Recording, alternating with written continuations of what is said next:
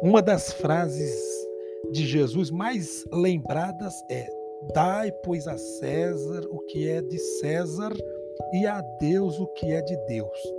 Não se trata apenas de uma frase de efeito, mas ela nos dá uma clara instrução.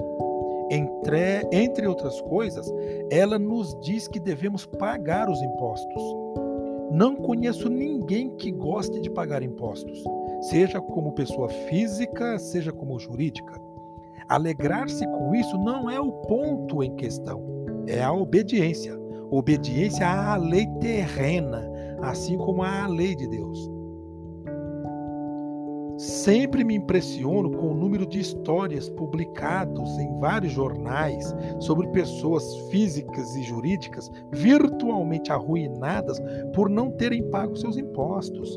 Os gerentes das tais empresas quase sempre têm um bom nível de formação escolar e dispõem de equipes de contadores e advogados especializados na área fiscal para assessorá-los.